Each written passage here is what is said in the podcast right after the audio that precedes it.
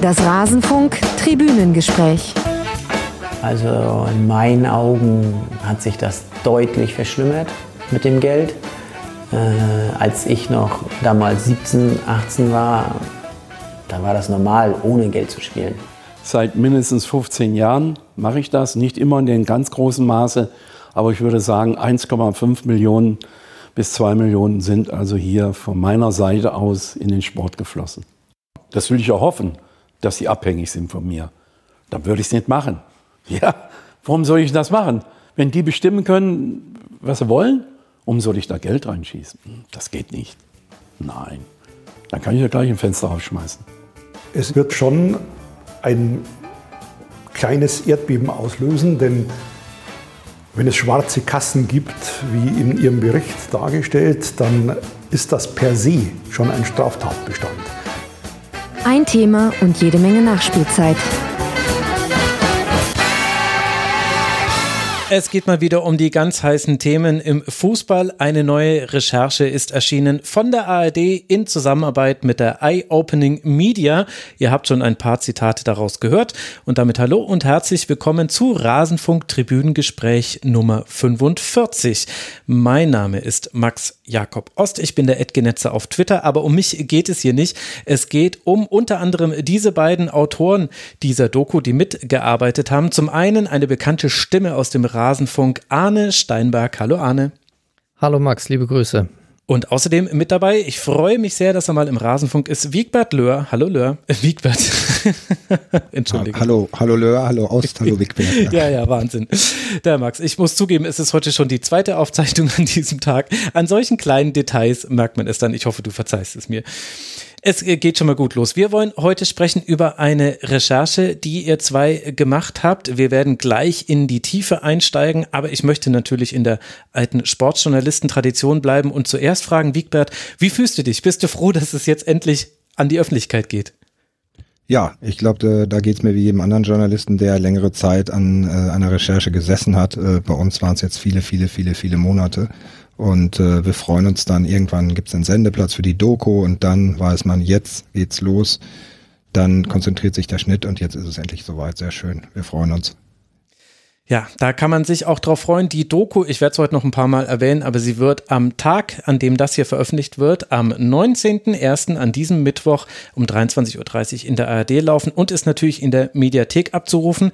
Anne, wie lange bist du da dran gesessen an dieser Recherche? Ja, ich glaube, Recherche an sich waren etwa zwölf Monate, also ziemlich genau ein Jahr. Und dann hatten wir natürlich noch, wie es beim Fernsehen so üblich ist, äh, die Produktion, das heißt Schnitt und alles andere, was da noch so anfällt.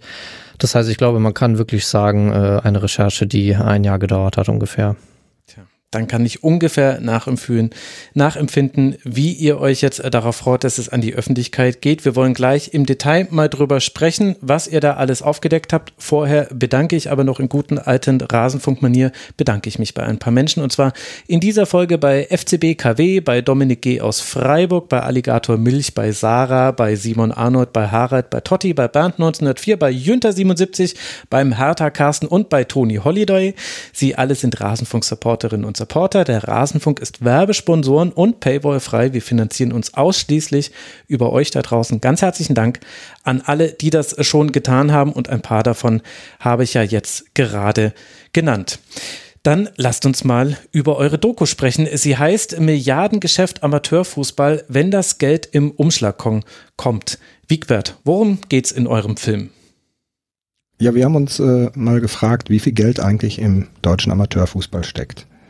Sind das nur ein ganz paar Euro? Sind das größere Beträge?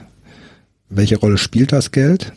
Und wir sind dann in der Recherche natürlich auch auf das Thema gekommen. Und ich sage jetzt natürlich, äh, vielleicht ist es auch nicht natürlich, aber es war eben so, wir sind auch auf das Thema Schwarzgeld im deutschen Amateurfußball gekommen. Mhm. Wie schnell seid ihr da drauf gekommen? Also du sagst es so, dass es so fast eine Selbstverständlichkeit wäre. Ein bisschen fühlt sich das ehrlich gesagt auch an, aber nur wenn man mit so Menschen wie euch spricht, also mit investigativ arbeitenden Journalisten, egal wo ihr hinguckt, ihr findet immer irgendwo Schwarzgeld. Aber an, an welchem Punkt war denn klar, das ist ein Thema, was dann auch einen solchen Aufwand ja wert ist? Also äh, wir sind da gestartet, wo wahrscheinlich auch die meisten Hörerinnen und Hörer starten werden, nämlich von so einem ganz normalen Wissen. Ja, wir haben beide mal Fußball gespielt. Bei Arne ist es nicht sehr lange her, der spielt sogar noch ein bisschen. Bei mir ist es ein bisschen länger her, dafür habe ich auch nicht so hoch gespielt. Äh, aber was wir beide immer mitbekommen haben, ist, dass eben Geld bezahlt wird und das Geld in Amateurligen, auch in unteren, nicht immer nur per Amateurvertrag äh, bezahlt wird, sondern das Geld eben auch bezahlt wird im Umschlag, bar, schwarz, Cash in die Tasche, wie man im Rheinland sagen würde. Mhm. Das war unser Start und äh, wir haben dann, da kommen wir dann gleich sicherlich noch zu, ähm, uns ein paar Fragen gestellt und diese Fragen im Grunde an die deutschen Amateurfußballer weitergegeben in Form einer großen Befragung. Und äh, ja, da kam das Thema am Rande eben dann auch. Am Rande kam das auch, Arne. Unter anderem hast du dazu ja auch im Rasenfunk aufgerufen und die Rasenfunkhörerinnen und Hörer werden sich natürlich erinnern, wir haben schon mal ein ähnliches Tribünengespräch mit einem, na zumindest artverwandten Thema gemacht, nämlich zu eurer Pillenkick-Recherche zum Schmerzmittelmissbrauch im Amateursport ja gerade auch. Magst du mal ein paar Worte sagen, wie war denn euer Vorgehen jetzt bei dieser Recherche? Ja, grundsätzlich war das schon sehr ähnlich gelagert, würde ich sagen. Äh, wir hatten den großen Vorteil, dass wir äh, bei dieser Recherche wieder mit Korrektiv kooperieren konnten. Äh, die hatten eben dann den die technische Umgebung, sage ich mal, gestellt für ähm, diese Befragung. Ja, also eine, ein einfacher, in Anführungsstrichen, Online-Fragebogen, äh, den wir dann versucht haben, in die Fläche zu bringen, dass eben möglichst viele Menschen daran teilnehmen können. Und der Ansatz war eben, wie Wigbert eben schon sagte, dass wir mal valide Zahlen erheben. Denn äh, ich denke, wir haben alle schon mitbekommen, dass es immer wieder Gerüchte gibt und vielleicht auch mal eine kleine lokale Berichterstattung gibt über Vereine, die sehr viel Geld zur Verfügung haben, auch im Amateurfußball. Und wir wollten eben versuchen, möglichst viele Daten dazu zu sammeln, damit wir da mal ein ähm, großflächiges Bild bekommen. Und analog zu Pillenkick damals ähm, haben wir da eben mit Korrektiv zusammengearbeitet und es gab da sicherlich diese handwerkliche Parallele, aber es gab auch eine inhaltliche Parallele, denn ähm, wir hatten damals schon in den Daten zu Pillenkick gesehen, dass viele Amateurfußballer dann tatsächlich auch in der männlichen Form ähm, deswegen spielen, auch mit Schmerzen spielen und dann auch mit Schmerzmitteln spielen, weil sie eben Auflaufprämie bekommen. Mhm. Und das war ganz zu Beginn der Recherche dann auch ein Ansatzpunkt, äh, kurz nach der Veröffentlichung von Pillenkick mal zu sagen, Mensch, dieser monetäre Aspekt, dieses finanzielle Thema, das äh, wäre doch mal ein Ziel, äh, das zu erfragen, einfach mit den Leuten, die das betrifft. Und äh, natürlich kann man nicht 10.000 Telefonate führen. Das ist, äh, denke ich, sehr, sehr schwierig. Deswegen haben wir diesen Fragebogen aufgesetzt. Natürlich auch in dem Wissen, dass wir irgendwie herausfinden müssen ähm, oder sollten, wie viel von diesen Zahlungen dann tatsächlich unter der Hand geschieht.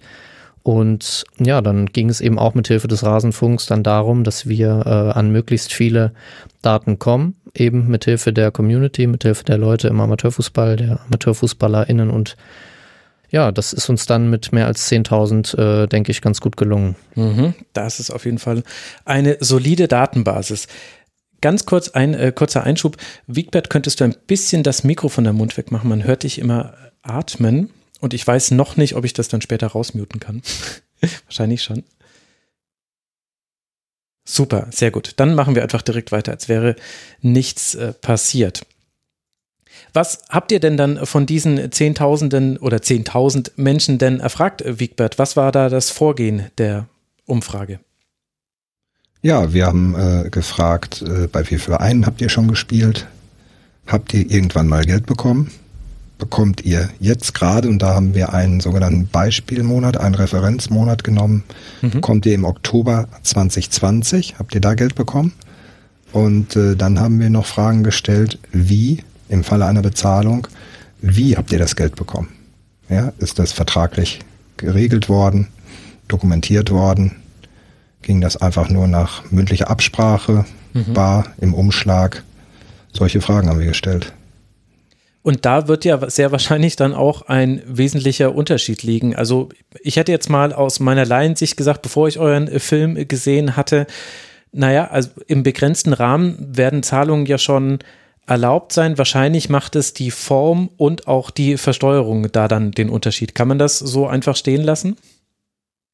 Ja, das ist, äh, denke ich mal, ein ganz wichtiger Punkt gleich zu Beginn. Ne? Also wir sagen ja nicht, dass es komplett verboten ist, äh, im Amateurfußball Geld zu bezahlen. Das soll auch nicht der Eindruck sein, der jetzt durch diesen Film entstehen soll. Ähm, es geht allerdings dann ganz klar um die Art und Weise, wie.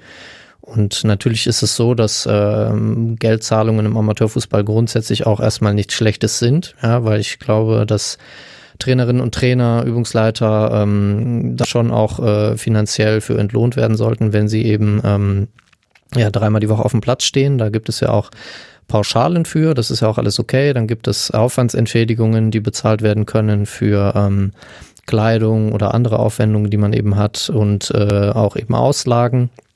Ähm, Im Vereinsrecht können eben auch Fahrtkosten bezahlt werden. Tankgutscheine gibt's 44 Euro im Monat, kann man, glaube ich, steuerfrei machen.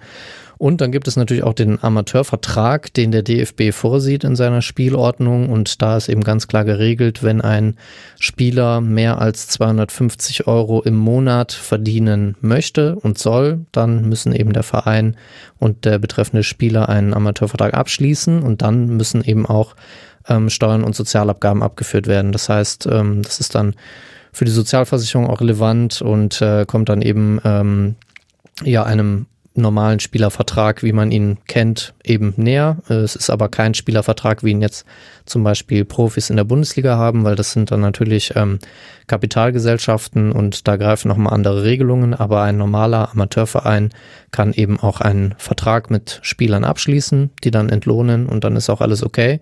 Aber wir haben uns eben genau diese Frage gestellt, wo verläuft da so ähm, der Graubereich oder mhm. wo ist da die Grenze und wann wird es tatsächlich kritisch?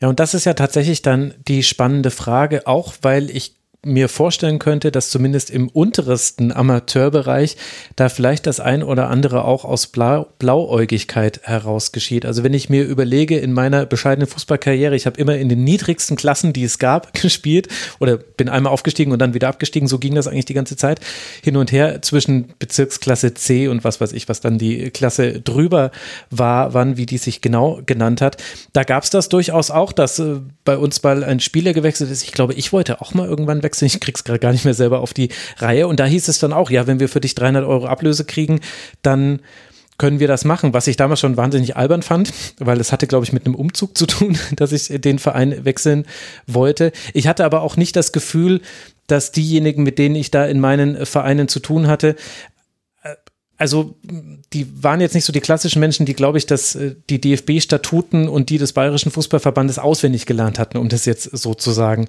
Wigbert, wie war denn jetzt dann eure Erfahrung? Ihr habt ja jetzt dann ganz genau reingeschaut.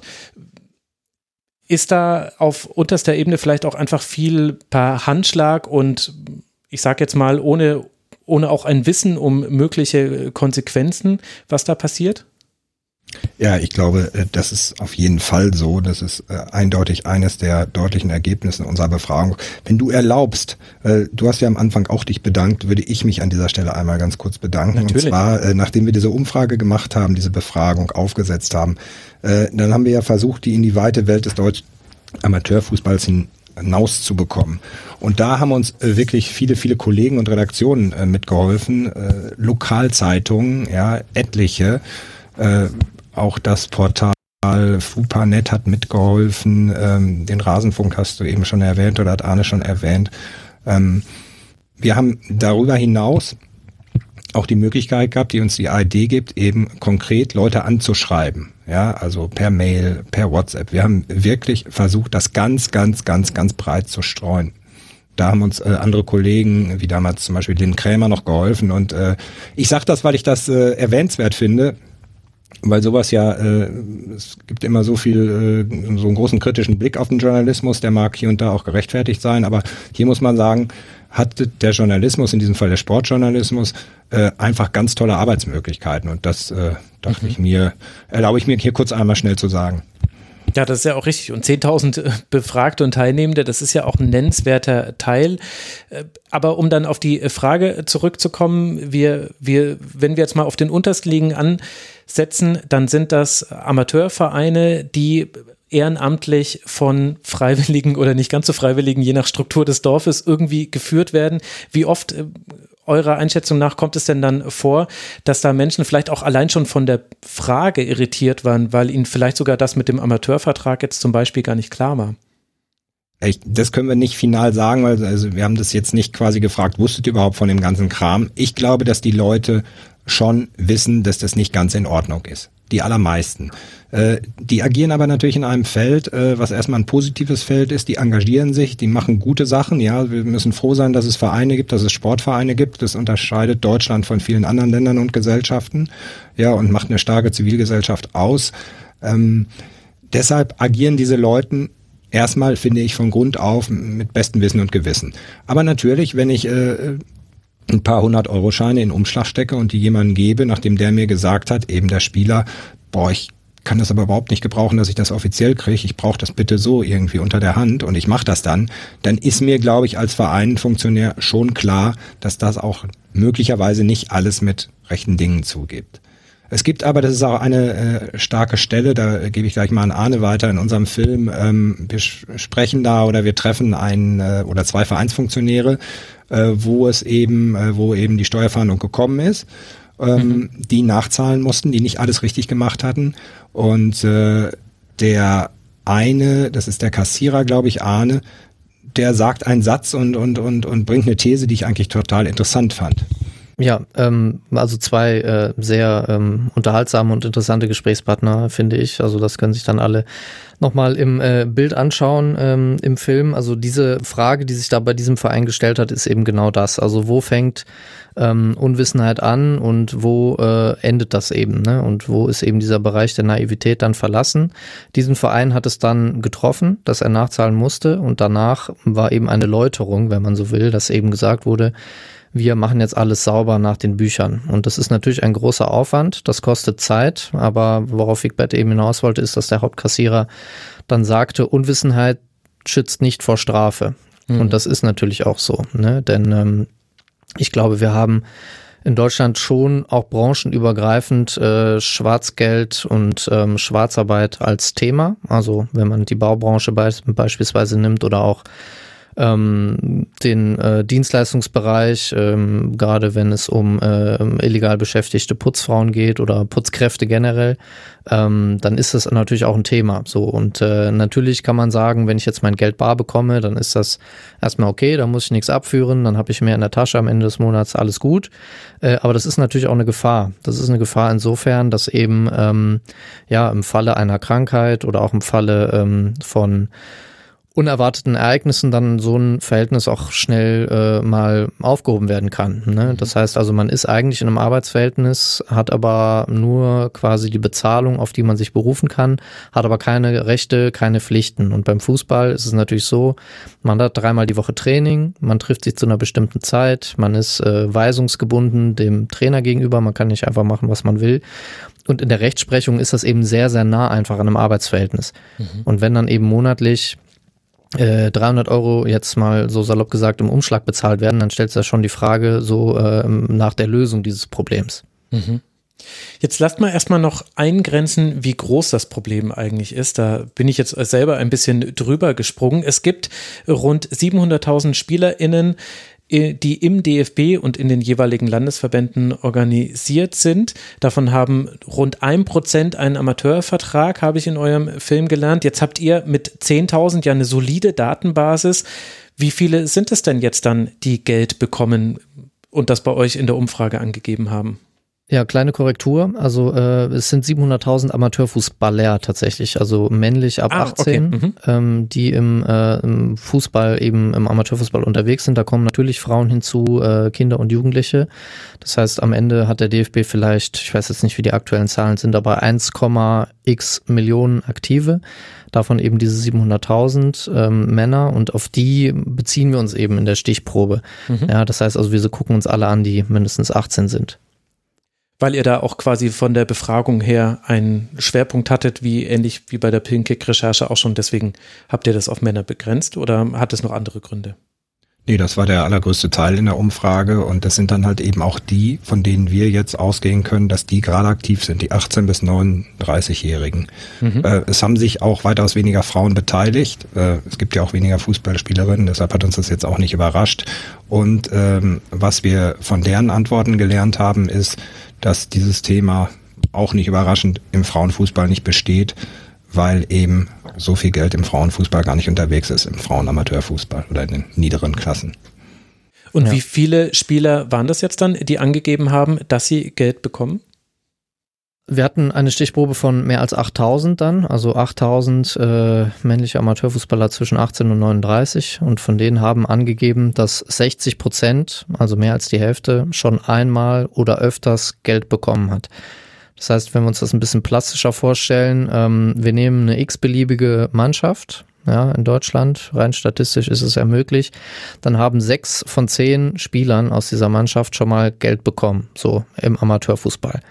Wenn wir eben sagen, der Amateurfußball ist ähm, ein Rückgrat der Gesellschaft, ja, es ist alles ehrenamtlich und äh, ist ein ganz, ganz wichtiger Sozialfaktor ähm, in diesem Land und dann hört man eben diese Zahl und äh, das ist dann schon irgendwo als erstes Ergebnis erstmal krass. Also war es auch für mich, denn ähm, klar ist die ganze Schwarzgeldkomponente auch noch wichtig, aber dass man erstmal jetzt dazu kommt, äh, das so beziffern zu können, ist äh, ein relevantes Ergebnis. Jetzt kann man natürlich darüber diskutieren, ähm, ob das Umfragedesign das nicht gefördert hat, dass eventuell mehr Leute teilnehmen, die schon mal Geld bekommen haben. Mhm. Einfach so ein Selection Bias, das kann natürlich alles sein, aber ähm, ist für uns jetzt erstmal nicht erheblich, ja, weil wir ähm, äh, da versucht haben, eine möglichst große Datenlage zu schaffen und äh, da ist eben diese 60 Prozent das erste Ergebnis, was hängen geblieben ist.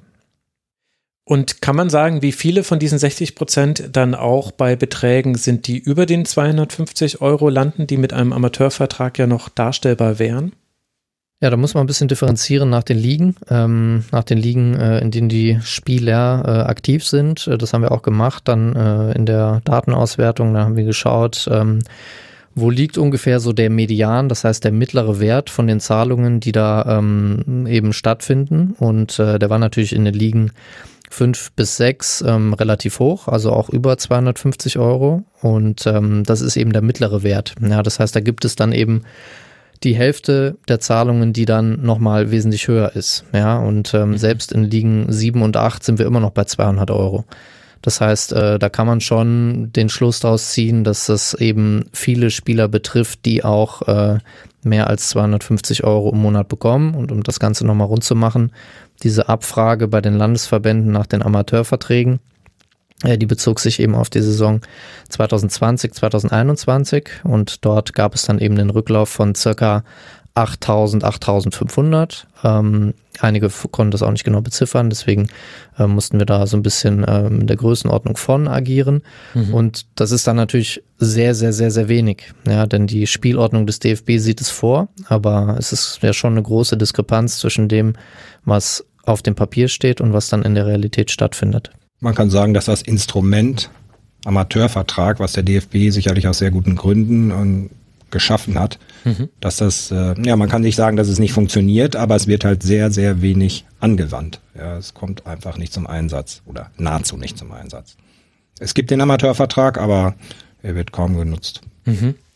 Ja, ich finde, über die Rolle der Verbände sollten wir später auch noch sprechen. Jetzt interessiert mich aber erstmal, nachdem ihr ja auch so viel Zugang dann auch hattet zu einzelnen Spielern, was sind denn das für Spiele, die Geld bekommen? In welchen Größenordnungen sprechen wir da? Anne, habt ihr da Beispiele, wo man das mal ein bisschen deutlicher illustrieren könnte? Ein Spieler kommt ja auch unter anderem in eurem Film vor.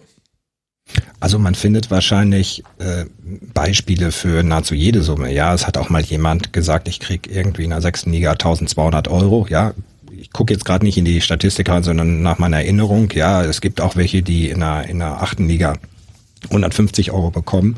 Äh, das ist also wirklich quer durch den Garten, ja. Was sind das für Leute? Ich glaube, das sind einfach, das ist alles Mögliche. Das sind jetzt nicht nur Studenten, die sagen, ähm, äh, damit finanziere ich mir mein WG- oder Wohnheimszimmer. Ähm, das äh, sind auch nicht Leute, die gerade noch in der Ausbildung sind und, und sagen, sie verdienen sich auch was dazu, sondern es sind manchmal auch Leute, die äh, ganz stark gestartet sind auf hohem äh, sportlichen Niveau in der Jugend, äh, vielleicht im Nachwuchsleistungszentrum äh, gewesen sind, dann aber eben äh, nicht den Sprung in den Profifußball geschafft haben oder auch vielleicht gar nicht schaffen wollten und die dann eben für kleineres Geld gemütlich weiter, aber völlig normal, eben bezahlt, ähm, über die Jahre ihre, ihre Karriere ausklingen lassen. Ja, also ich glaube, man findet alles Mögliche.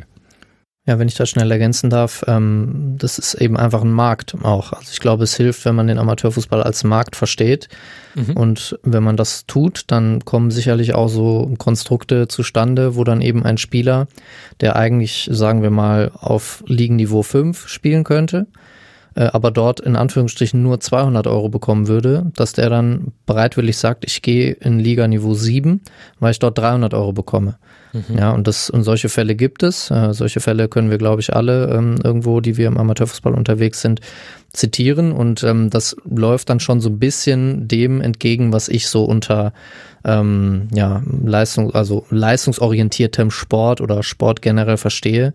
Denn äh, wenn jemand in der siebten Liga für sein Hobby 300 Euro im Monat bekommt, äh, dann ist das sicherlich gut für die Person erstmal, okay, aber ähm, wir haben eben im, in Deutschland da auch ein groteskes Missverhältnis, wie ich finde, ähm, zwischen dem Fußball und den anderen Sportarten. Wir sehen es ja schon im Fußball selber, dass es im Frauenfußball gar nicht stattfindet. Mhm. Und äh, wenn man sich dann anschaut, dass ähm, ja, Mannschaften aus der zweiten Liga im Volleyball, Basketball, äh, keine Ahnung, äh, oder andere eher Randsportarten, dass die quasi noch Geld mitbringen, äh, dann finde ich, sollte der Amateurfußball sich schon mal irgendwie überlegen, ob das alles so zielführend und, und nachhaltig ist. Ja, ich meine, wenn das Geld da ist, dann hat das ja sicherlich auch einen Grund in mhm. Bezug auf die Aufmerksamkeit, aber äh, ich glaube, langfristig gesund ist es nicht. Ja, schwierige Diskussion. Da kommt man natürlich an einem Punkt der, der Frage, was will man erwarten? Also ich kann jeden Spieler verstehen, der sagt, mit der Sache, die mir viel Spaß macht, dann auch noch Geld verdienen ich freue mich auch, Geld zu verdienen. Geld an sich ist ja nichts Schlechtes und gleichzeitig kann man auch nachvollziehen, dass wenn sich da ein Wettbewerb herausbildet, dann kennt man das ja. Also das haben ja vielleicht auch Hörerinnen und Hörer auch schon selbst erlebt. Zumindest mir ist es nicht ganz unbekannt. Du spielst eben in deiner Liga, die einen begrenzten regionalen Einzug hat und daher kommen die Vereine und dann überlegt sich irgendein Schreiner oder ein Dachdecker oder ein anderer Unternehmer, der eben Geld hat. Ich will jetzt den Verein, in dem ich selber gespielt habe, nach vorne bringen und dann macht das was mit der ganzen Liga und zwar äh, und auch so, dass das ja auch durchaus auch die anderen Vereine unter Zugzwang setzt. Also ihr habt einen Spieler im Film mit dabei, der sagt, na, das ist auch ein Problem, weil es kommen dann die guten Spieler, die werden bezahlt, kommen in eine untere Liga und die schießen einem die komplette Liga kaputt, hat er wortwörtlich gesagt. Und ja, das habe ich, ich auch schon mal erlebt.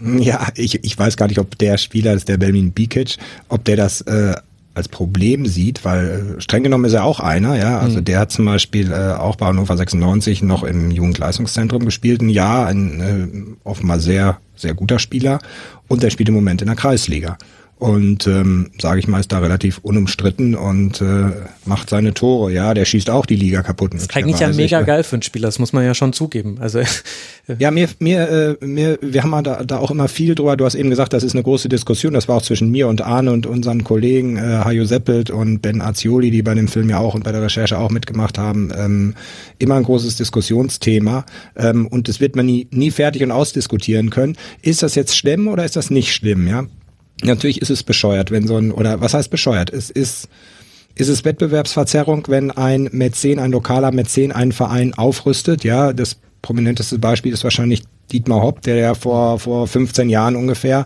auch durch solche Ligen gezogen ist mit seinem Dorfverein. Ja, der kam ja auch irgendwie aus der Kreis- oder Bezirksliga.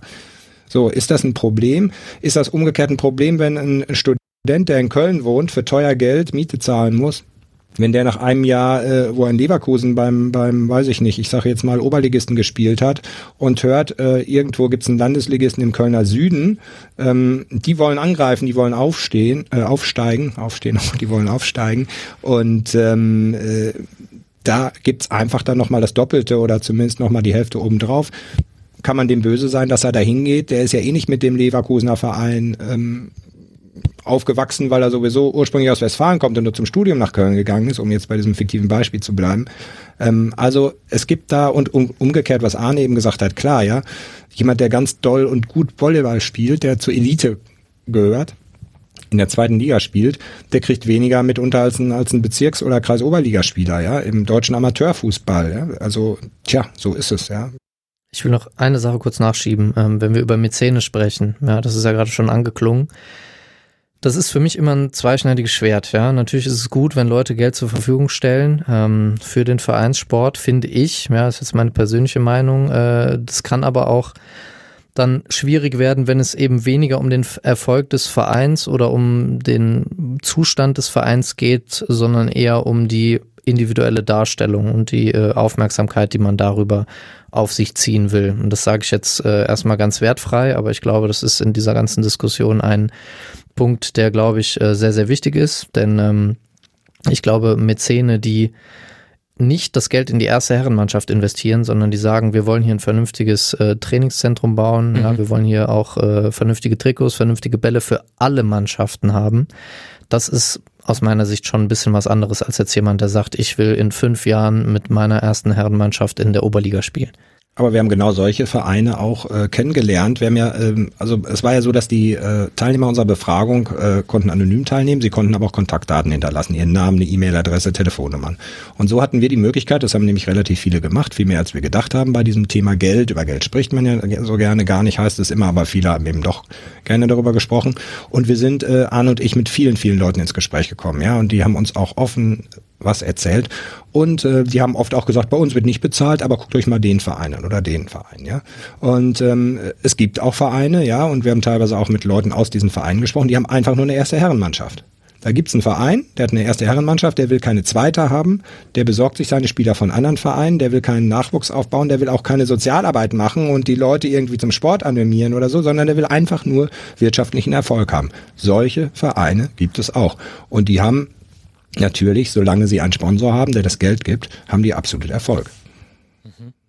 Ja, das ist, glaube ich, die wichtige Unterscheidung. Das äh, Geld im Amateurfußball steckt. Das ist nun mal so, aber wem kommt es zugute und mit welchem Zweck kommt es dem zugute? Und der Sport hat eben halt auch eine gesellschaftliche Rolle, die dann eben bei einem solchen Beispiel, wie du es gerade genannt hast, da kann man sehr gut drüber streiten, ob diese gesellschaftliche Funktion des Sports da überhaupt noch erfüllt wird. Und das ist halt dann insofern relevant, weil der Sport aufgrund dieser gesellschaftlichen Bedeutung gewisse Privilegien genießt, nicht nur steuerrechtlicher, auch, sondern auch sonstiger Natur. Und da kommt man natürlich dann sehr schnell in interessante wahrscheinlich Fallbeispiele rein.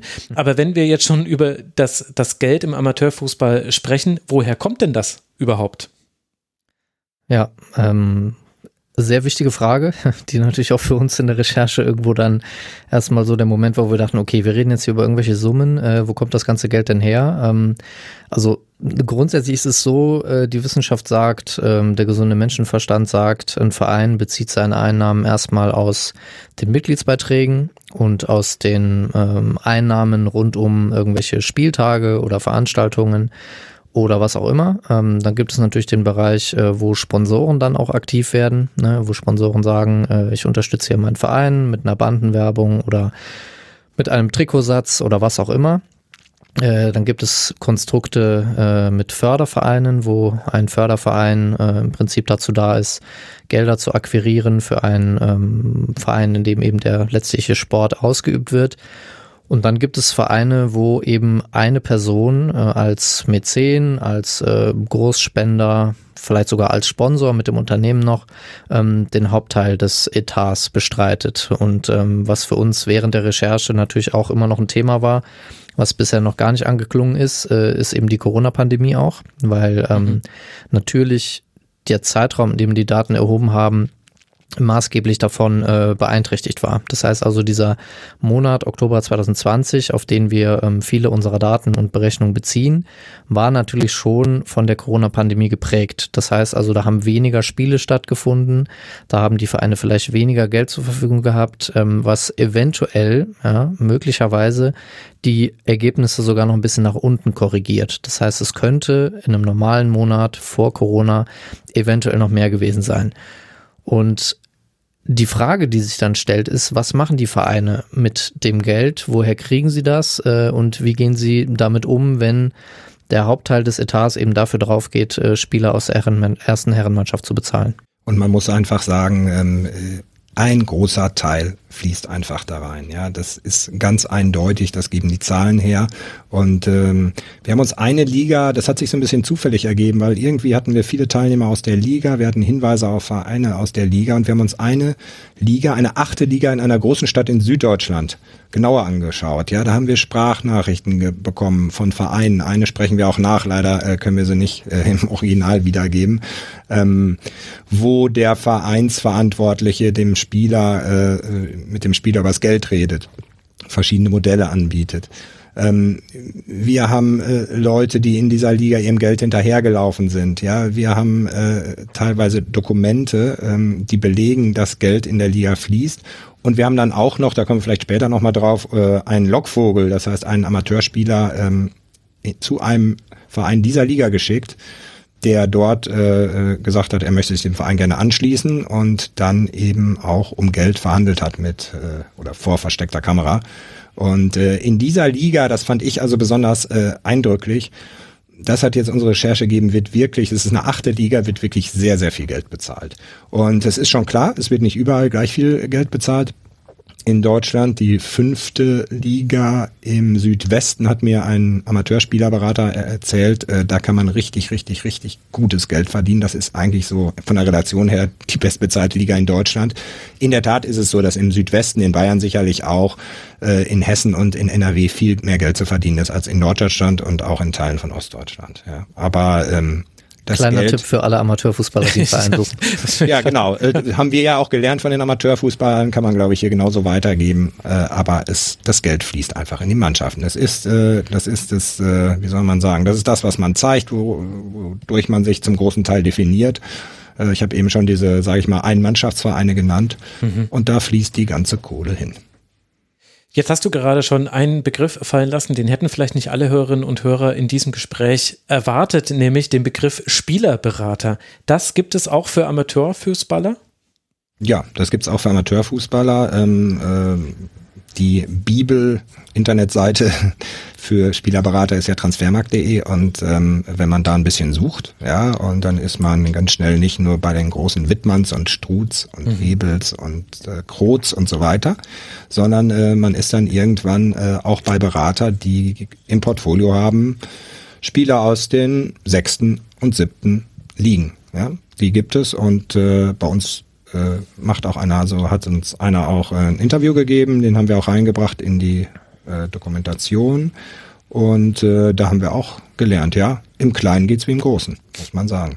Genau, das war Danny Jeske, den haben wir auch im Intro schon gehört, liebe Hörerinnen und Hörer. Das war derjenige, der gesagt hat, es habe sich deutlich verschlimmert und im Film zitierte ihn dann auch damit, dass er drei- bis vierstellig pro vermitteltem Spieler verdient. Also da sieht man die Dimensionen. Vielleicht sollten wir auf die jetzt auch dann an der Stelle mal kommen, weil wir jetzt so in, in kleinen, vielen Beispielen waren.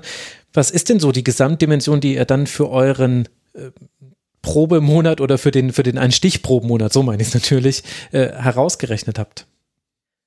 Ja, wir hatten da in der Umfrage eine, ähm, ein, ein Freifeld, wo die Teilnehmenden angeben konnten, äh, wie viel Geld sie eben bekommen und auf welchem Wege das passiert. Und da muss man, glaube ich, erstmal auch äh, die Grundlagen so ein bisschen skizzieren. Ähm, da gibt es eben verschiedenste Möglichkeiten. Äh, und das meiste oder das häufigste, was wir kennengelernt haben, waren dann ähm, ja so Miss, äh, Misch-Zahlungsformen, äh, äh, das heißt also Grundgehalt in Anführungsstrichen, ähm, Punktprämien, Auflaufprämien und äh, darüber haben dann eben die äh, Spieler ähm, ja ihr Geld bezogen. Und äh, dann haben wir natürlich dann äh, das ähm, bereinigt und eben geschaut, wie können wir das jetzt berechnen auf einen Monat bezogen, eben auf diesen Monat Oktober ähm, 2020 und dann haben wir das ins Verhältnis gesetzt mit eben den 700.000 Amateurfußballern, die wir vorhin schon mal ähm, zitiert hatten, die eben allgemein im DFB spielen. Und dieses Verhältnis sah dann eben vor, dass wir, ähm, wenn alle genauso häufig und genauso viel äh, Geld verdienen, ähm, da Summen haben, die bewegt werden von über 100 Millionen Euro im Amateurfußball in Deutschland.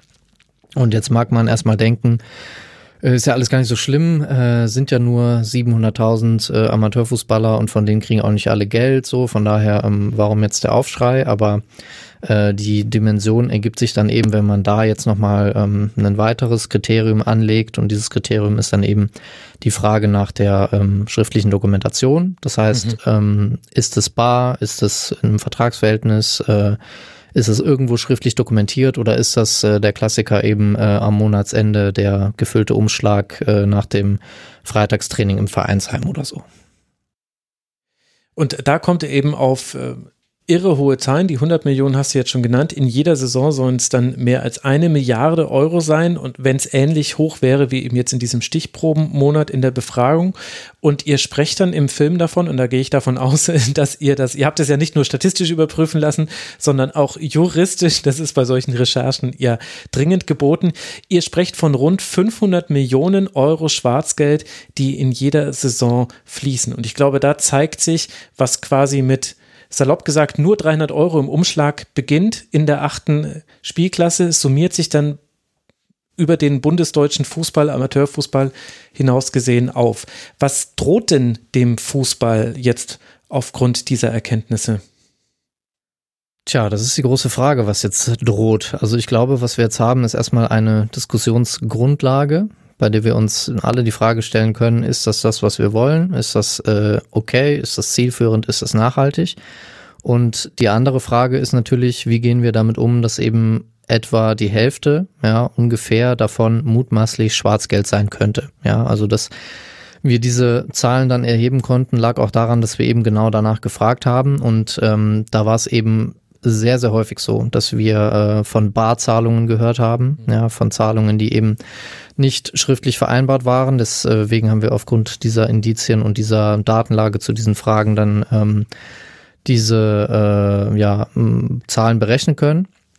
Und äh, wir reden im Fußball in Deutschland immer viel über den Profibereich und die Kommerzialisierung, die dort stattfindet. Und wir reden über die Super League und äh, Millionengehälter und äh, die WM in Katar. Das ist auch alles berechtigt, das ist auch alles in Ordnung. Und ich finde aber, wir sollten trotz allem jetzt nicht die Augen davor verschließen, dass der Fußball auch in anderen Bereichen ähm, eben weiter unten in den Ligen äh, durchaus kommerzialisiert ist, dass es da finanzielle Interessen gibt. Woher die jetzt kommen, äh, möchte ich jetzt gar nicht beantworten, aber zumindest scheint es ja jetzt mit unseren Daten und nach unserer Recherche ein großes Thema zu sein.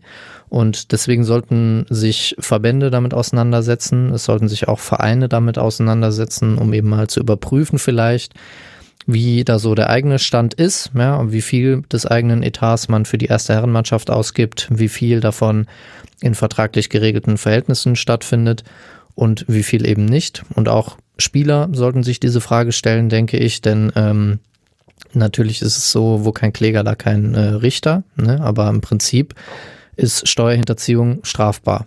Und Steuerhinterziehung findet eben dann statt, wenn ich meine Bezüge, die ich bekomme, nicht versteuere. Und da gehören eben auch ähm, ja, Geldzahlungen, Sachwerte, Dienstleistungen, alles, was wir in der Umfrage kennengelernt haben, dazu.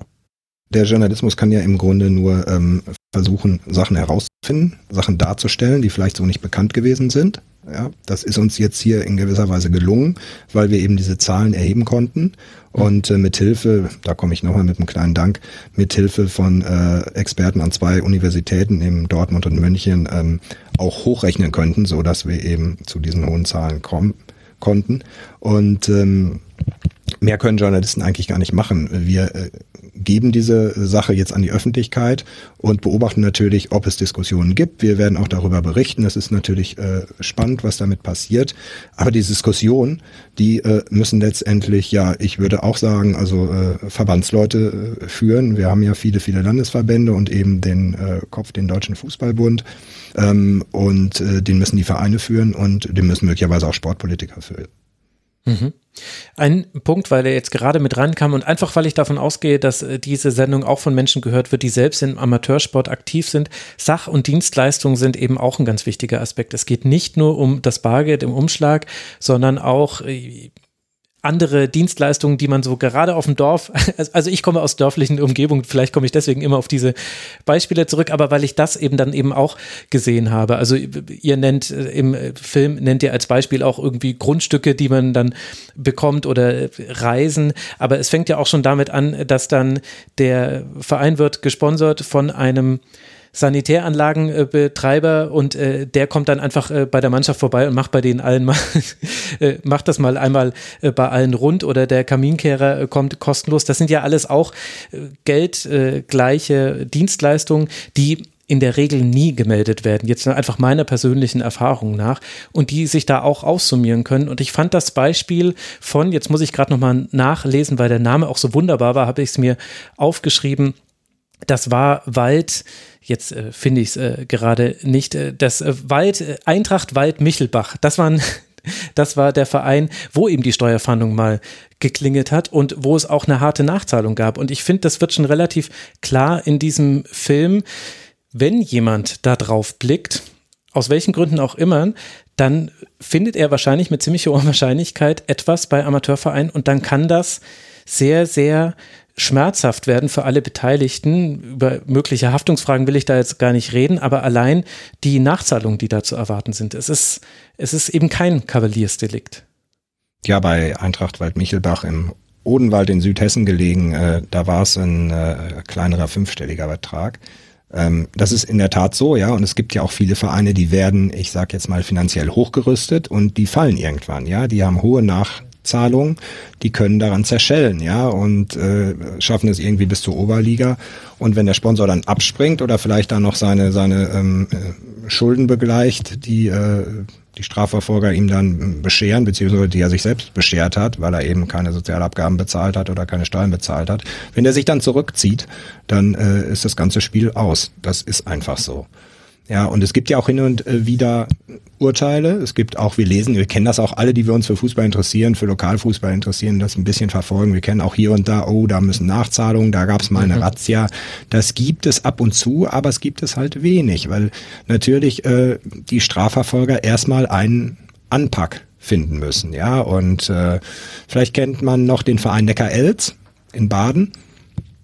Ähm, die haben auch mal im Pokal, meine ich, gegen Bayern München gespielt und ähm, ja. Die haben den Dorfarzt, der offenbar vermögend genug ist, diesen Verein äh, in größerem Maße zu sponsoren. Die haben den also als Präsidenten seit vielen, vielen, vielen Jahren, aber eben auch als Großsponsor. Und ähm, bei denen hat es fünf Jahre gedauert. Vor fünf Jahren hat es eine, eine Razzia gegeben, weil jemand, der offenbar damit in Berührung war, dass, äh, ja, ich sag jetzt mal, ohne dass ich es gesehen hätte, äh, dieses Asservat ähm, in diesem Fall, äh, der also, sage ich jetzt mal, äh, das Lederbuch äh, den Staats, der Staatsanwalt oder Staatsanwälten oder Polizisten gegeben hat. Und da war eben eine Liste drin, soweit man das weiß, wo eben stand, Spieler X kriegt so und so viel, Spieler Y kriegt so und so viel. Und dann kam die Razzia. Ähm, und äh, dann hat es lange, lange, lange Ermittlungen gegeben, der Staatsanwaltschaft Mannheim in diesem Fall. Und äh, ja, dann hat es eben auch eine Rechtsprechung gegeben. Und äh, da ist einiges nachzuzahlen gewesen. Ich weiß jetzt gerade gar nicht wie viel, aber eine, eine erkleckliche Summe. Und äh, das kann auf jeden Fall passieren. Das kann übrigens nicht passieren. Ich will da noch einmal, weil du das eben gesagt hast, oder rede ich gerade zu lange? Nein, ich rede nee, einfach mal weiter, ähm, äh, weil du eben die äh, verdeckten Zahlungen genannt hast, also irgendwelche Dienstleistungen. Ja, ähm, das war äh, für mich einer der Lieblingsstränge der Recherche. Also ich fand es schon toll, wie kreativ äh, toll in Anführungsstrichen, aber schon beeindruckend, sage ich mal, wie äh, kreativ die Vereine oder auch die Mäzene, die das manchmal ja für die Vereine besorgen, in dieser Art der wie soll ich sagen, Vergütung sind, ja. Also klar, wir wissen das alle, da kriegt ein, kriegt ein Spieler ein Auto gestellt, ein geleastes Auto. Da kann ein Spieler irgendwo, wenn er, wenn er äh, weiter weg wohnt, umsonst in der Mietwohnung von irgendjemand äh, in Vereinsnähe äh, wohnen. Ja, es gibt Tankkarten, es gibt aber auch zum Beispiel Stromgutscheine. Ja, es gab wirklich zwei, drei Mal ist es das in unserer Recherche äh, begegnet ein Baugrundstück. Ja, also jemand schrieb, das war ganz am Anfang, weiß ich noch ganz genau. Ich habe es dann gleich hier an die Kollegen mit Rechercheure weitergeleitet. Ähm, es gab den Eintrag. Ähm, musste drei Jahre für ein, Grau, für ein Baugrundstück in der Landesliga spielen, habe das dann gemacht, habe mein Baugrundstück bekommen, bin dann zurück in die Kreisliga gegangen. Bumm, ja, den hätten wir gerne angerufen, der hat ja aber keinen Kontakt hinterlassen. Äh, das war interessant, aber das haben, haben mir zwei andere Leute dann auch noch erzählt. Äh, alles Mögliche, ja, klar, äh, auf der Terrasse werden, werden Platten verlegt. Also es, es gibt so viele. Es gibt den, den, den Minijob für die Freundin, die dann aber gar nicht zur Arbeit gehen muss, sondern nur das Geld kriegt. Ähm, das haben wir öfter gehört. Und äh, was wirklich offenbar ziemlich Routine inzwischen oder zumindest nicht ungewöhnlich ist, es gibt bei etwas höher, äh, höheren Vereinen, also ich sage jetzt mal äh, siebte, sechste, fünfte Liga, ähm, da gibt es es auch die Einrichtung, dass ein Spieler einen Übungsleitervertrag bekommt. Er ist dann offiziell, sagen wir mal, als E-Jugendtrainer angestellt, muss das aber natürlich nie machen und äh, kriegt eben dann ganz legal ähm, äh, oder zumindest auf dem Papier legal, ja. Ich sag mal lieber auf dem Papier legal, ähm, kriegt er dann halt sein Geld als E-Jugendtrainer, ohne dass er jede E-Jugendspieler zu Gesicht bekommen hat. Und kurze Ergänzung noch dazu, äh, es gibt Vereine, wo das alle Spieler aus der Herrenmannschaft bekommen, äh, die aber gar nicht so viele Jugendmannschaften haben, also die eigentlich gar nicht so viele Trainer bräuchten. Es gibt auch Vereine mit drei, mit drei äh, Rasenwarten äh, sozusagen, ja, wo dann alle möglichen Leute ähm, äh, den Rasen auch noch pflegen für, keine Ahnung, 250 mhm. Euro oder so. Ja, kreativ geht's da zur Sache. Habt ihr eine Idee, warum das so selten zur Aufdeckung kommt oder zumindest so selten, dass diese Recherche jetzt noch den, das ganze Ausmaß so klar machen kann? Ihr habt ja auch einen Insider, der mit euch gesprochen hat, der den Hintergrund aus dem äh, Strafverfolgungsbereich im Finanzwesen hat. Ja, der Insider war tatsächlich sehr spannend dann im Gespräch, denn äh, das ist jemand, der eben diese Einblicke hat in den Amateurfußball und der gleichzeitig aus seiner beruflichen Praxis zu berichten wusste. Und in den Erstgesprächen habe ich schon so festgestellt, äh, klar muss man erstmal verstehen, ähm, Schwarzzahlungen nachzuweisen ist halt sehr, sehr schwierig, ne? denn wenn Geld im Umlauf ist in Bar, dann wird das auch schnell wieder ausgegeben. Das ist jetzt nichts, was mhm. irgendwie äh, dann ja angelegt wird oder was auch immer. Das heißt, das ist erstmal eine große Herausforderung auch für die Finanzbehörden. Und wir haben dann weiterhin eben versucht, auch in Kontakt zu treten mit den äh, Finanzministerien der Bundesländer, um dort eben mal zu erfragen, ähm, wie häufig sie Steuerprüfungen durchführen bei gemeinnützigen Vereinen, eben auch im ähm, Fußball, im Amateurfußball. Und da war eben überwiegend der Tenor, dass äh, das kein Prüfungsschwerpunkt sei und dass eben auch keine Statistiken dazu geführt würden. Das heißt, wir könnten jetzt noch nicht mal sagen, wie häufig Amateurvereine in Deutschland geprüft würden. Turnusmäßig soll das, glaube ich, alle drei Jahre passieren. Hm. Äh, so ist mein Stand. Aber was passiert jetzt, wenn es Hinweise gibt, ja, oder was passiert jetzt äh, stichprobenartig? Das konnte in der Form jetzt äh, niemand so richtig beantworten und das hat dann eben auch nochmal aufgezeigt, dass die Aufdeckungswahrscheinlichkeit eben sehr gering ist, weil eben die 500 plus X äh, Finanzämter, die wir in Deutschland haben, sich auf andere Branchen fokussieren. Mhm. Ich denke, das ist ein, ähm, ein, eine Erkenntnis, die wir auch mitnehmen können, dass eben äh, die Baubranche, die Finanzdienstleistungsbranche, ähm, Banken und so weiter eher im Fokus der Finanzämter und auch dann der Prüfungen, der Steuerprüfungen stehen ähm, sodass eben im Amateurfußball weniger stattfindet und dann äh, obendrauf noch, wenn etwas stattfindet, das Ganze nicht so dokumentiert wird, dass man da valide Zahlen zur Verfügung hätte. Und das ist dann natürlich auch die Frage, okay, ähm, wie gehen wir jetzt damit um? Ja, auch politisch, äh, auch rechtlich, auch verbandsseitig. Ähm, was schaffen wir jetzt für Regelungen? Machen wir es eventuell einfacher für die Vereine, damit umzugehen? Ähm, befreien wir sie komplett von der äh, Pflicht, irgendwie im Transparenzregister aufzutauchen oder was auch immer. Da gibt es ja dann verschiedenste ähm, Konstrukte, aber unter dem Strich ist es eben so, dass das Ehrenamt am Ende abfedern muss, was an den Regelungen aktuell passiert. Und da ist eben auch eine Erkenntnis, dass ein Ehrenamtler, der ähm, jetzt eine, die Auszahlungen verwaltet äh, für eine erste Herrenmannschaft, ähm, im Zweifel immer den illegalen Weg wählt, einfach weil es weniger Aufwand bedeutet mhm. und auch weniger kostet am Ende. Aber prinzipiell ist es natürlich so, äh, wir haben hier in einem Bereich der Gesellschaft recherchiert, der gar nicht so sehr auf den ersten Blick dazu taucht und auf den zweiten auch nicht, äh, der Böse, der Böse zu sein, ja. Also ja, ähm, ja. wenn man äh, bei rechten Parteien habe ich äh, oder recherchiere ich äh, viel, ja. In der, in der Finanzbranche habe ich mal recherchiert, ähm, äh, teilweise auch in, in, bei der Wettmafia im Fußball, ja. Das sind alles Bereiche, wo wo man äh, ganz klar sagen kann ähm, oder auch fordern kann, warum wird da nicht noch genauer hingeguckt? Warum gibt es da nicht noch noch mehr Kontrollen. Das äh, kann natürlich auch keinem einzigen Amateurverein schaden, dass er kontrolliert wird. Nur umgekehrt, äh, denke ich, ist das eine Reaktion, die vielleicht jetzt die Zuhörer und die Zuschauer vom Film auch dann haben und die, die ich auch jetzt gleich wieder spüre, als Arne das gerade gesagt hat es ist ja auch kein böser Bereich. Und ähm, das äh, Beispiel Eintracht Wald-Michelbach hattest du eben nochmal äh, genannt, Max. Ähm, zumindest, wir, wir stecken nicht in den Köpfen der handelnden äh, Akteure, aber wenn man sie sieht, wie sie reden, wie sie das beteuern, man kann sich fast nicht vorstellen, dass die da irgendwie ähm, äh, wirklich eine kriminelle planmäßig, Energie ja, dahinter. planmäßig. Die wussten so ein bisschen, dass da nicht alles ganz in Ordnung ist, aber letztendlich haben sie immer weitergemacht und haben gesagt, ist doch für den Fußball, ist doch für Gute.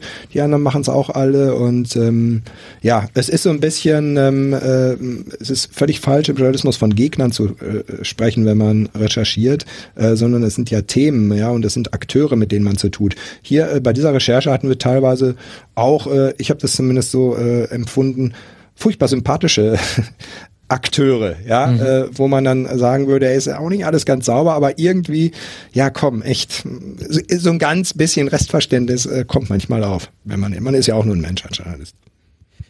Also bei mir ehrlich gesagt war das bei vielen Protagonisten in diesem äh, Film so. Gab da ein paar Ausnahmen, äh, da können wir vielleicht noch gleich drüber sprechen.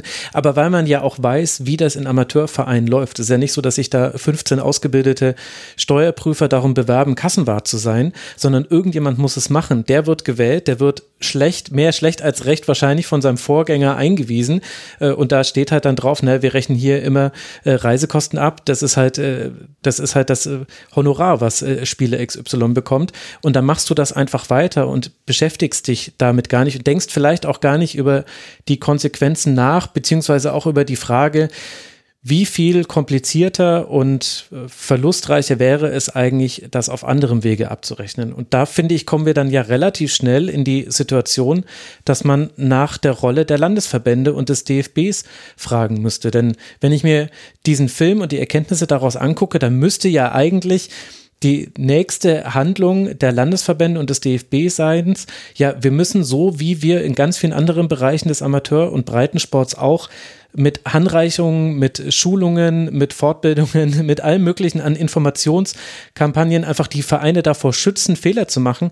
Das müsste doch jetzt eigentlich der nächste Schritt sein. Und gleichzeitig stellt sich die interessante Frage, warum gibt es das eigentlich noch nicht? Denn wenn man über das Thema nachdenkt, kommt man eigentlich sehr schnell darauf, dass hier etwas nicht wahrscheinlich nicht so gut läuft, auch wenn die Dimensionen überraschend sind. Aber ich würde jetzt einfach die These aufstellen, jeder, der im Amateursport ein paar Jahre unterwegs war, der hat da solche Dinge gesehen. Er hat es bloß wahrscheinlich nur nicht mit dem richtigen Problembewusstsein wahrgenommen. Aber dem DFB und den Landesverbänden muss ich ja unterstellen, dass sie dafür ein Problembewusstsein haben, gerade mit der Vorgeschichte dieser Verbände in Ja, glaube ich, glaube ich auf jeden Fall. Wir haben das äh, vor einem Jahr bei der Pillenkick-Recherche über Schmerzmittel im, eben auch Amateurfußball ja gesehen, ja. Da ähm, gab es hinterher der DFB relativ fix reagiert und hat Seminare angeboten, hat Experten losgeschickt, die darüber aufgeklärt haben, was es bedeutet, immer wieder oder auch regelmäßig, um sportlich, fußballisch aktiv werden zu können, Schmerzmittel zu nehmen. Und da hat man auf äh, Verbandsseite ähm, eben den Eindruck gehabt, da ist noch nicht genug aufgeklärt worden, da äh, besteht Nachholbedarf. Und ich glaube schon, dass das hier auch so ist. Äh, es wird jetzt äh, spannend sein zu beobachten, wer sich da verantwortlich fühlt. Die, die DFB, wir haben zwischendurch mal bei der Recherche, weil wir einfach mal wissen wollten, wie sieht der DFB das eigentlich? Ähm, also so irgendwann zwischendurch haben wir mal eine Anfrage gestellt, eine Rechercheanfrage und, und äh, haben gefragt und die haben gesagt, ja, natürlich sind die dagegen, dass ähm, oder ist der DFB die Verbandsspitze dagegen, dass in den untersten Ligen äh, sehr viel Geld bezahlt wird. Aber ansonsten ähm, hat er äh, zum einen auf die Landesverbände und zum anderen aber auch ganz klar auf den Gesetzgeber verwiesen, ja, und äh, auch auf die Vereine, ja. Äh, Natürlich, und, und da hat der DFB vielleicht auch nicht völlig Unrecht, ja. Die Frage ist jetzt immer, kann er nicht trotzdem was daran ändern? Aber er, er sagt natürlich dann äh, durch die Blume, die Vereine müssen sehen, dass sie das alles ordentlich hinkriegen. Ja, natürlich herrscht in Deutschland äh, Vereinsautonomie. Ne? Und es ist auch als Verband dann nicht so einfach, ähm, in einen Verein hinein zu agieren und da irgendwas zu erwirken. Ja, aber das lässt sich, denke ich, dann schon machen, wenn man eben das Bewusstsein schafft für ein Problem, wenn man eben aufklärt äh, über dieses Problem. Und das ist dann eben die entscheidende Frage. Und da wiederum muss ich sagen, bin ich eher skeptisch, äh, was die Reaktion des DFB und auch der Landesverbände betrifft. Denn ähm, natürlich haben wir alle mitbekommen in den letzten Jahren, ähm, was dort noch so diskutiert wird äh, an Compliance, Good Governance und äh, Integritätsthemen. Deswegen weiß ich gar nicht. Also ich lasse mich gerne vom Gegenteil überzeugen, aber ich weiß tatsächlich nicht zum jetzigen Zeitpunkt, inwieweit es jetzt, wenn wir uns in äh, einem oder in zwei Jahren wieder treffen und dann nochmal Bilanz ziehen, was hat sich denn jetzt verändert, äh, ob sich dann wirklich was verändert hat. Denn natürlich malen die Mühlen gesetzgeberisch sehr langsam, ja, und auch der DFB als riesengroßer Tanker mit wahnsinnig vielen äh, Partikularinteressen, die da eine Rolle spielen, der schafft das jetzt auch nicht einfach so mal in 25.000 Vereine äh, hineinzuwirken mit einem schlüssigen und tragfähigen Konzept, um diesem Problem irgendwie Herr zu werden. Das ja, wobei, wobei ich, ich wäre, weiß ich nicht, äh, man soll ja, man soll ja mal das Gute Menschen glauben und an das Gute im Verband glauben. Ich glaube, die Power wäre schon da. Die Power wäre schon da, äh, denn äh, wenn sich so ein großer und letztendlich immer noch sehr reicher und sehr potenter Verband wie der Deutsche Fußballbund etwas vornimmt, dann kann er das natürlich machen. Die Frage ist, ob er es wirklich zu seiner eigenen Sache macht, auf seine Agenda packt. Und ich glaube, das hast du ja schon gerade angedeutet, Arne. Die Agenda ist natürlich proppenvoll beim DFB im Moment. Letzter Satz dazu von mir. Ähm, vielleicht hatte die Agentur Freshfields Zeit dazu, sich damit zu beschäftigen. Ah, die sind aber ganz schön teuer, Arne. Das kriegen wir aber auch billiger hin. Das Geld ist doch da. dann dann mache ich einen Flyer, den man irgendwie per PDF verschickt. Also das, nee. Ja, aber ich finde es halt insofern interessant, weil wir haben das schon vorhin einmal kurz angesprochen, aber zu diesem Punkt kommt man, kommt man immer wieder zurück, dass man sich fragt, gibt es denn, also vereinfacht gesprochen, gibt es denn keine größeren Probleme als jetzt hier Dorfverein XY, der irgendwie 1000 Euro im Monat unter seinen äh, drei besten Spielern verteilt. Und natürlich gibt es äh, größere Probleme. Gleichzeitig finde ich halt schon spannend, das, was ihr auch schon gesagt habt, in anderen Bereichen des Fußballs, nämlich im Leistungssport, kritisieren wir, sage ich jetzt einfach mal als kollektives Wir, Kommerzialisierung sehr stark, sind sehr kritisch bei vielen Themen und gleichzeitig sind wahrscheinlich manche der Kritiker dann auf dieser lokalen Ebene entweder so blauäugig, dass sie es nicht sehen oder so, dass sie dafür dann doch Rechtfertigung finden. Und die Frage ist halt schon, warum, warum soll das eigentlich unterschiedlich behandelt werden? Und beim DFB und den Landesverbänden finde ich es insofern besonders erstaunlich, weil Steuern und diese Verbände und die Gemeinnützigkeit einfach schon seit Beginn dieser Verbände ein Thema ist. Also das ist, egal ob du in die 60er, die 70er, die 80er oder die 90er oder in die Jetztzeit schaust, es war immer ein Thema. Egal ob es um die Vergnügungssteuer ging, ob es um äh, Umsatzsteuer ging um, ob, und die Gemeinnützigkeit war immer ein wichtiger Aspekt, weil da eben einfach enorme steuerliche und auch sonstige Vorteile aus dieser Gemeinnützigkeit erwachsen. Und der DFB hat sie ja auch schon mal entzogen bekommen. Also der ist ja auch schon mal ganz, ganz fürchterlich auf die Nase gefallen mit diesem Thema. Und das ist dann doch, finde ich, irgendwie erstaunlich, auch wenn der DFB natürlich jetzt nicht verantwortlich sein kann für jeden einzelnen Kassenwart in diesem Land. Das ist mir schon völlig klar. Aber es ist dann doch irgendwie erstaunlich, dass es immer noch blinde Flecken zu geben scheint in diesem Bereich. Oder bin ich da jetzt zu kritisch? Nee, ich würde das ganz ähnlich äh, definieren, dieses Problem. Also ich äh, möchte eben auch nochmal zu bedenken geben, dass es ja an der Basis, wie man so schön sagt, durchaus Menschen gibt, die dieses Problem auch sehen und die dann in einer Arbeitsgruppe bei einem Landesverband mal was anstoßen wollen. Mal sagen wollen, okay, wir äh, machen jetzt hier eine Arbeitsgruppe, wir wollen dieses Thema mal lösen. Ja, und irgendwann muss das natürlich an die Verbandsspitze gehen und dann muss die Verbandsspitze etwas entscheiden, ja, ob dann genügend Ressourcen weiterhin dafür zur Verfügung stehen oder ob das Thema größer gedacht wird oder nicht. Und da gibt es viele, viele Menschen, die eigentlich das Gute äh, im Sinn haben und die eine Veränderung bewirken wollen, die aber dann eben an den äh, Gegebenheiten scheitern in den Verbänden. Und das ist natürlich dann auch ein Problem wenn wir uns Führungsstrukturen anschauen, wenn wir uns äh, tradierte Verhaltensweisen anschauen innerhalb der Verbände, das macht es ja dann nicht einfacher. Ja, und wenn es jetzt ähm, eben Bestrebungen gibt innerhalb der Community äh, des Amateurfußballs, die Situation zu verändern, dann sollte der Verein das auch, äh, oder der Verband, Entschuldigung, sollte der Verband das ermöglichen. Denn äh, ich glaube, es würde, wenn überhaupt, eher bottom-up als top-down geschehen, wenn sich da etwas verändert. Also das wird, wenn dann, eher von unten kommen, äh, anstatt von oben. Ja, interessanter Gedanke. Und gleichzeitig, und da kann ich wirklich nur jedem empfehlen, äh, schaut euch diesen Film an. Ich äh, sag's nochmal, Milliardengeschäft Amateurfußball, wenn das Geld im Umschlag kommt, ist äh, heute Abend um 23.30 Uhr in der ARD zu sehen und in der Mediathek zu finden. Da habt ihr ja auch einen Investor und den haben wir auch im Intro gehört. Deswegen möchte ich nochmal kurz erklären, wen haben wir da eigentlich gehört. Das war Gerhard Klapp, Unternehmer und Millionär, der in seiner Region sechs Fußballvereine unterstützt und im Intro haben wir eben gehört, dass er sagt, er hat da eineinhalb bis zwei Millionen Euro hinein investiert. Und auf die Frage, ja, aber sind denn diese Vereine nicht irgendwie von ihnen abhängig, sagte, ja, das will ich aber doch sehr hoffen, weil ansonsten würde ich ja nicht investieren. Und das kann man sogar, finde ich, da muss man jetzt nicht Rollenspieler sein, um das aus seiner Sicht total nachvollziehen zu können. Aber das zeigt ja auch, welche abstruse Blüten das eben auch in den fünften, sechsten, siebten, achten Ligen dieses Landes sprießen lässt, denn im Grunde ist das nichts anderes, als wenn Martin Kind oder Dietmar Hopp oder irgendjemand anderes auch versucht, einen Bundesligisten als Investor so an sich zu binden, dass man die Entscheidungsbefugnis hat. Es ist halt nur in einer anderen Liga und so, dass wir es, wenn ihr nicht gerade einen Film drüber macht, nicht mitbekommen. Ja, also das äh, hat die Recherche auf jeden Fall ganz eindeutig gebracht. Die sogenannten Mini-Hops, die immer mal wieder ähm, äh, von Zeitungen dann äh, entdeckt werden in den Regionen, die gibt es einfach und äh, es wäre naiv zu glauben, dass die jetzt gar nicht mitbestimmen, dass die einfach nur sagen, ich gebe immer das Geld, aber macht mal so, wie, äh, wie ihr meint. Das äh, glaube ich nicht. Das wird in den allerseltensten Fällen sicherlich auch mal der Fall sein.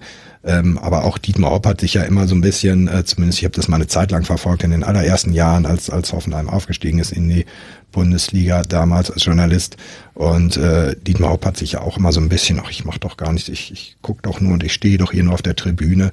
Aber im, im Hintergrund sitzt äh, der Spielerberater Wittmann in der Loge und äh, da werden natürlich in solchen Logen dann auch immer mal wieder Fäden gezogen. Also äh, die Leute mischen mit und das hat der Gerhard Klapp, der jetzt äh, der Mäzen war, den wir ausgewählt haben äh, für diesen Film und der uns freundlicherweise eben auch einen, äh, glaube ich, ganz guten Einblick in sein Tun gewährt und in seinen Fuhrpark ähm, auch? In seinen Fuhrpark am Rande und auch in seine Mannschaften äh, und auch in die Gehälter, die gezahlt werden. Das hat er also ganz klar gesagt, ja. Also wirklich, das fand ich ist so der Protagonist, der mir einfach jetzt in den Tagen, nachdem ich diese Doku gesehen habe, immer im Blick geblieben ist, zusammen eben mit den Eintrachtwald Mittelbachern, die beiden. An die habe ich mich erinnert und Arne an jemanden, an den ich mich auch erinnert habe und den haben wir eben auch im Intro gehört, war Thomas Summerer, ein Sportjurist, dem ihr eure Recherche vorgelegt habt und das habt prüfen lassen und der eben gesagt hat, naja, das könnte ein Erdbeben auslösen und er sagt äh, nicht nur, dass den Vereinen der Entzug der Gemeinnützigkeit droht, sondern auch Spieler könnten Probleme kriegen, denn sie müssen auch Sachbezüge versteuern. Steuerhinterziehung, da gibt es bis zu fünf Jahren Freiheitsstrafe oder Geldstrafe, ohne jetzt äh, davon ausgehen zu wollen, dass das jetzt auch schon ein realistisches Strafmaß mehr. Aber ich glaube, diesen Punkt muss man an der Stelle schon auch noch machen, wenn ein Finanzamt hinschaut und wenn ein Finanzamt sieht, hier wurde, so wie es ja offenbar in vielen Vereinen passiert oder dem Anschein nach in vielen Vereinen passiert, etwas nicht korrekt versteuert steuert, dann betrifft das nicht nur den Verein, sondern es kann auch auf den Spieler zurückfallen. Ganz genau, und das ist, glaube ich, eine der zentralen äh, Themen auch, die uns dann beschäftigen muss. Es ist eben die Mischung aus äh, Sportrecht und Strafrecht, ne, die dann eben zum Tragen kommt. Natürlich weist die Spielordnung des DFB auch aus, äh, meine ich mich zu erinnern, dass im schlimmsten Fall ein Verein auch bestraft werden kann für sowas mit einem Punktabzug äh, oder so. Also dass halt da mhm. schon eine Möglichkeit besteht. Ähm, müsste ich jetzt aber nochmal nachschauen, weiß ich nicht genau. Äh, aber andererseits im strafrechtlichen Bereich ist das natürlich auch alles relevant. So, ne? Also auf dem Papier äh, wäre es ja schon so, wenn jetzt ähm, die Aufdeckungswahrscheinlichkeit viel, viel höher wäre, dass dann theoretisch mehr Leute einfach bestraft werden würden und auch mehr Vereine äh, Nachzahlungen leisten müssten. Jetzt haben wir eben schon diskutiert, warum das nicht der Fall ist, aber ich kann eben aus der Erfahrung schildern, dass wir mit vielen äh, Betroffenen gesprochen haben, die das tatsächlich auch wissen, so, die das wissen, dass das äh, Schwarzgeld ist, die das teilweise ärgert, die das teilweise aber auch äh, eher mit Achselzucken dann hinnehmen, dass es so ist, weil sie eben schon erahnen, dass es eben nicht so leicht aufgedeckt werden kann. Und ähm, das ist eben ein juristischer Graubereich, in dem eben auch noch nicht so viel Rechtsprechung ähm, vorliegt. Wenn ich mich jetzt an die Gespräche mit Herrn Summerer ähm, erinnere, der hatte sich dann äh, so verschiedenste Fallbeispiele angeschaut, äh, die wir ihm aufbereitet hatten und äh, ist dann eben zu diesem Schluss gekommen.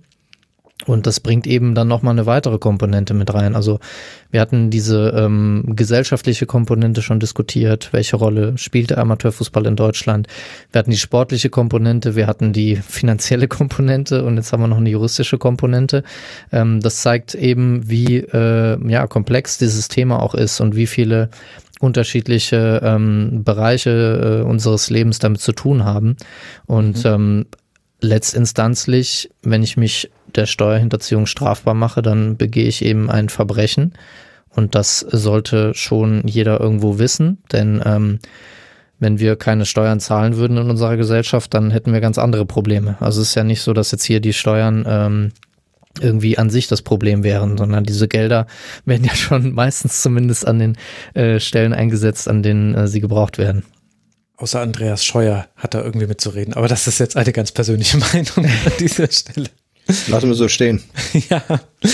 Äh, was wird denn jetzt eurer Meinung nach passieren oder was sind jetzt erstmal eure konkreten Pläne? Seid ihr jetzt schon äh, komplett fertig mit eurer Recherche? Bleibt die Umfrage zum Beispiel offen? Es könnte ja jetzt auch sein, dass jetzt dann durch den ARD-Film angeregt sich ganz, ganz andere Leute nochmal bei euch melden. Wie geht's für euch weiter? Also für uns ist es äh, natürlich fast unmöglich, würde ich sagen, sich jetzt gleich davon zu trennen. Wir haben uns jetzt ähm, mhm. so intensiv damit beschäftigt. Das ist ja dann irgendwie äh, äh, fast ein kleines Baby, so eine, so, eine, so eine Langzeitrecherche. Und wir verfolgen das jetzt, ähm, werden sicherlich auch zeitnah einmal ähm, äh, berichten, möglicherweise schon am Wochenende mit ersten Reaktionen, wenn denn was passiert und ähm, werden es aber auch im Blick behalten und äh, ich hoffe auch, dass sich äh, weiterhin Leute bei uns melden, ähm, äh, die ihre Erfahrungen mitteilen, die äh, was zu sagen haben. Äh, vielleicht jetzt auch, äh, keine Ahnung, soll jetzt hier kein Aufruf sein, aber es ist spannend. Warum wir wollen nicht? weiter, äh, ja, warum nicht, stimmt. Ähm, wir wollen weiter mit den Leuten im, im Gespräch sein und, und von ihren Erfahrungen ähm, äh, profitieren, unser Wissen erweitern und so können wir das eben journalistisch aufbereiten und, und journalistisch äh, mit den Mitteln von Journalisten einordnen. Bleibt die Umfrage offen? Ja, ähm, wir hatten eben äh, die Umfrage die ganze Zeit noch offen gelassen ähm, und da ist auch immer wieder dann irgendwas reingetrudelt so, aber die wurde jetzt ja nicht mehr aktiv beworben. Ähm, aber grundsätzlich äh, ist sie schon noch offen. Das heißt also, wenn uns Leute etwas äh, erzählen wollen, schreiben wollen, ähm, können sie äh, das dort tun. Ich glaube, wir müssen die mal so ein bisschen frisch machen wieder. Das ist jetzt tatsächlich in den letzten Monaten so ein bisschen liegen geblieben, weil wir eben andere Aufgaben hatten. Aber ähm, grundsätzlich ist es eben auch wichtig, dass man uns dann äh, in irgendeiner Form erreichen kann, äh, auch anonym, ne? weil das ist eben auch wichtig, so dieser Bereich der journalistischen Recherche, dass man anonym eben äh, Sachen hinterlassen kann, Dokumente hochladen kann äh, Erfahrungsberichte teilen kann und natürlich ähm, das Bessere für uns ist natürlich, wenn Leute mit Kontaktdaten dort was hinterlassen, weil dann haben wir eben die Möglichkeit, äh, mit den Leuten in Kontakt zu treten und das war eben kurz angeklungen, aber ich habe nochmal so grob überschlagen, wie viele Gespräche wir geführt hatten, so Telefongespräche äh, und ich bin dann addiert irgendwo so zwischen 250 und 350 rausgekommen, also so plus minus.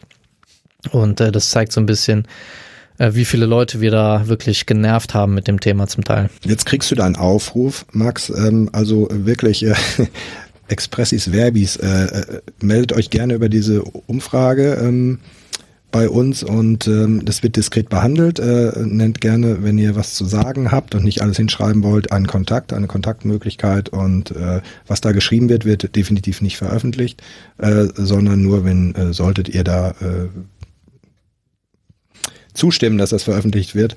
Ähm, aber es ist, äh, wie gesagt, einfach wichtig, dass man in Kontakt kommt wird alles verlinkt werden in den Shownotes und dann schaut alle die Doku um 23.30 Uhr am Mittwoch, den 19. Januar in der ARD und natürlich auch in der Mediathek zu sehen.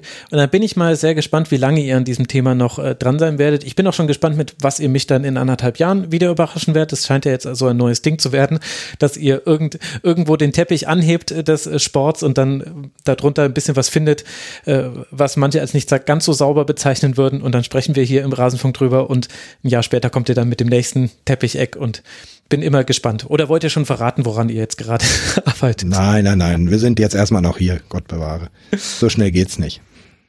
Na, ich werde euch an euren Worten messen. Dann äh, danke ich euch sehr, sehr herzlich für eure Zeit. Ich danke euch für den Aufwand, den ihr auch in diese Recherche gesteckt habt. Ich denke, das ist auch wichtig nochmal zu betonen. Das ist nicht selbstverständlich. Es ist schön, dass es dann sowas auch gibt, dass das in der ARD gezeigt werden kann und dass ihr das bei Eye Opening Media alles so verfolgen könnt, ist ein wichtiger Teil des deutschen Sportjournalismus. Ich danke euch beiden ganz herzlich. Arne Steinberg, at Steinberg-Arne auf äh, Twitter. Danke dir, Arne, dass du mal wieder mit dabei warst im Rasenfunk. Ja, vielen Dank an dich, Max, und liebe Grüße und danke nochmal an alle, die über den Rasenfunk an der Umfrage teilgenommen haben. Ja, da schließe ich mich an. Und ganz herzlichen Dank an Wigbert Löhr, der Ed Wigbert Löhr auch auf Twitter. Ihr habt das schön einfach gehalten mit den Twitter-Handles. Danke dir, Wigbert. Ja, äh, vielen Dank auch an dich und an euch alle, die ihr zugehört habt. Ja, euch danke ich auch, liebe Hörerinnen und Hörer. Danke für eure Aufmerksamkeit. Danke für euren Support. Wie immer habe ich auch noch zwei Podcast-Empfehlungen am Ende dieser Folge, die jetzt einfach aus meinem persönlichen Podcast-Konsum der letzten Tage kommen. Zum einen, das passt sogar, der Sport Inside Podcast hat über Wettbetrug im Tennis eine Folge veröffentlicht. Die kann ich euch sehr ans, ans Ohr legen. Und dann etwas komplett anderes. Der No Fucking Regrets Podcast mit Rob Flynn von Machine Head hat John Petrucci von Dream Theater interviewt. Ist jetzt vielleicht ein bisschen nischig. Mir persönlich hat die Folge aber sehr gut gefallen. Also diese beiden Podcast-Folgen möchte ich euch ans Ohr legen. Und ansonsten hören wir uns hier wieder im Rasenfunk in einem unserer Formate. Danke für eure Aufmerksamkeit. Macht's gut. Ciao. Das war das Rasenfunk-Tribünengespräch. Wir gehen nun zurück in die angeschlossenen Funkhäuser.